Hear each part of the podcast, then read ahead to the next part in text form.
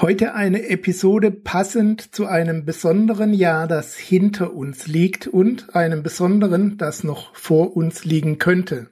Und vor allem eine Episode, die Antwort geben will auf die Frage, wie kann 2021 besser oder noch besser für dich werden. Wir klären das gleich. Herzlich willkommen auf dem Planeten Freiheit deinem Ort für profitable Selbstverwirklichung. Mit Beiträgen von und mit Gerd Ziegler.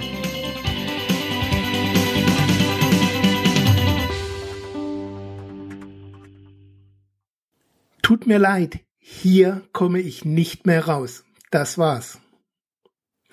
Mit diesen Worten schloss der Abschiedsbrief und damit war das Urteil gesprochen. Es hat etwas Endgültiges, wenn Menschen so ein Urteil über ihre Lage fällen und nur selten ist ihnen bewusst, dass sie sich damit selbst verurteilen, sich dieser Situation zu ergeben.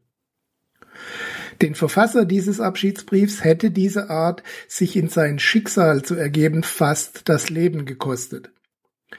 Er wurde gerade noch gerettet. Die genauen Begleitumstände, die ihn an diesen Punkt geführt haben, sind mir nicht bekannt. Ich habe nur über einen Freund von seiner Geschichte erfahren. Aber es war wohl wie so oft. Geschäftlicher Misserfolg führte zu finanziellem Absturz, der zu häufigem Streit in der Ehe führte, was wiederum der Gesundheit wenig zuträglich war und schließlich zum Zusammenbruch eben jener Ehe führte. Am Ende brechen dann alle Säulen des Lebens auf einmal zusammen. Der oder die Betroffene sieht keine Perspektive mehr. Ganz so dramatisch muss es bei dir und mir gar nicht zugehen. Aber auch in diesem Jahr ging und geht es wirtschaftlich bergab. Bei anderen ist vielleicht eine Beziehung in die Brüche gegangen. Manche haben einen geliebten Menschen durch Corona oder eben durch andere Umstände verloren. Wahrscheinlich kennst du solche Situationen genauso gut wie ich auch. Wenn man mittendrin steckt, helfen Mutmacher und aufmunternde Sprüche herzlich wenig. Das wird schon wieder. Nach jedem Tief kommt auch wieder ein Hoch. Die Zeit heilt alle Wunden, ich meine, das alles mag stimmen, aber es findet keinen Zugang zu unserem Bewusstsein, wenn wir in der Trauer versunken sind oder gar in der Verzweiflung. Trotzdem muss es natürlich weitergehen, wenn wir in eine persönliche Krise geraten und für das neue Jahr möchte ich deshalb eine Erfahrung mit dir teilen oder besser gesagt eine Frage, die mir immer wieder geholfen hat, wenn irgendwelche Ereignisse mich aus der Bahn geworfen haben, die ich nicht mehr ändern konnte. Wenn es dir gelingt, diese Frage in deinen Alltag zu integrieren und in allen Situationen zumindest zu durchdenken, dann wirst du wesentlich besser gerüstet sein für die Herausforderungen, die auch im neuen Jahr, wie übrigens in jedem anderen Jahr auch, wieder auf dich warten werden. Die Frage kommt recht einfach und banal daher. Sie lautet, wie kann ich jetzt das Beste daraus machen? Du kannst dir diese Frage nicht in jeder Situation sofort stellen. Manchmal braucht es Trauerzeit und es wäre auch die falsche Frage gleich, nachdem man zum Beispiel einen geliebten Menschen verloren hat.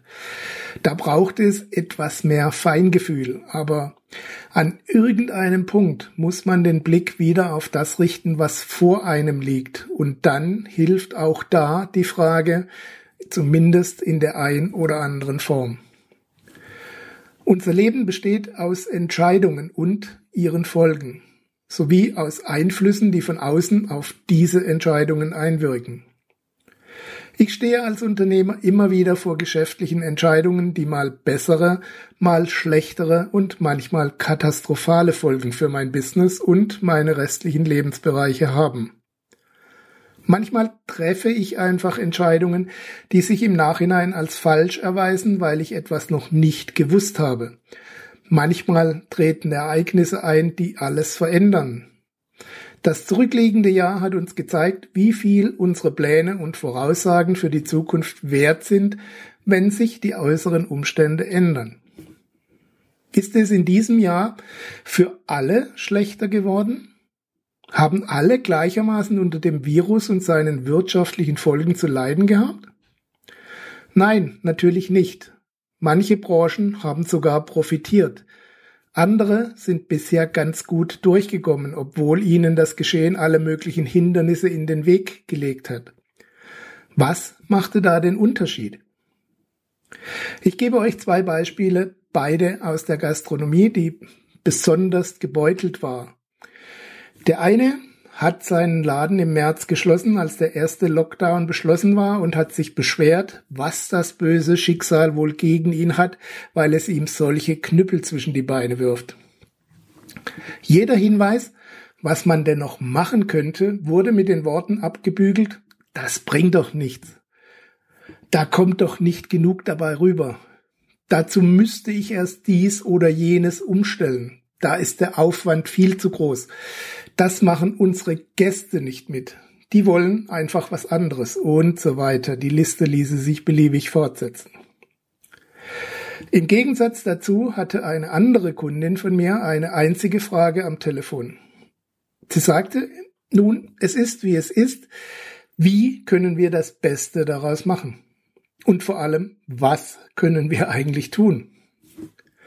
Schon einen Tag später hatte sie das Konzept für ihren Liefer- und Abholservice stehen und die dazu nötigen Grundlagen geschaffen.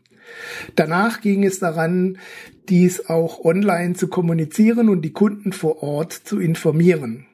Täglich wurde über ihre Kanäle und die der Mitarbeiter davon berichtet, was es heute Gutes im Angebot gab und wie die Abholung oder die Lieferung genau funktioniert.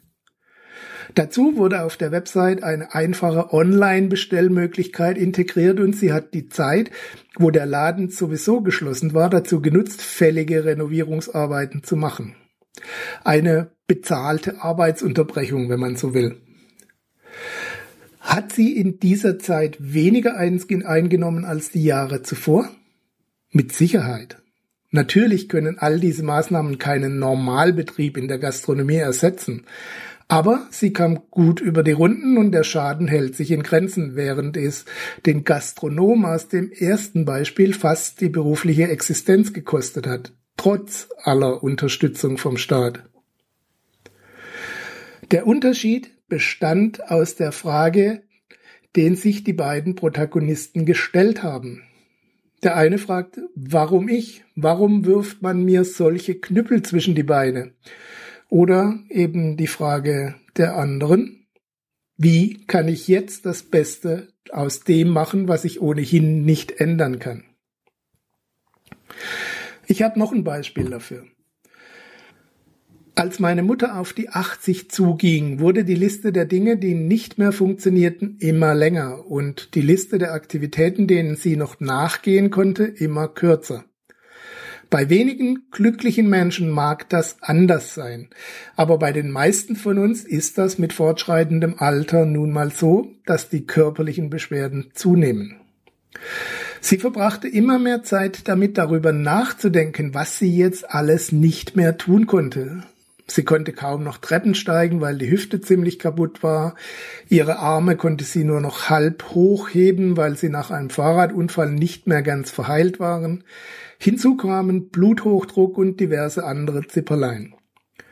Sie hat sich da mit der Zeit immer weiter hineingewühlt und besonders schlimm war es, wenn sie Besuch von ihren Altersgenossinnen hatte, die ebenfalls von ihrem Leid klagten.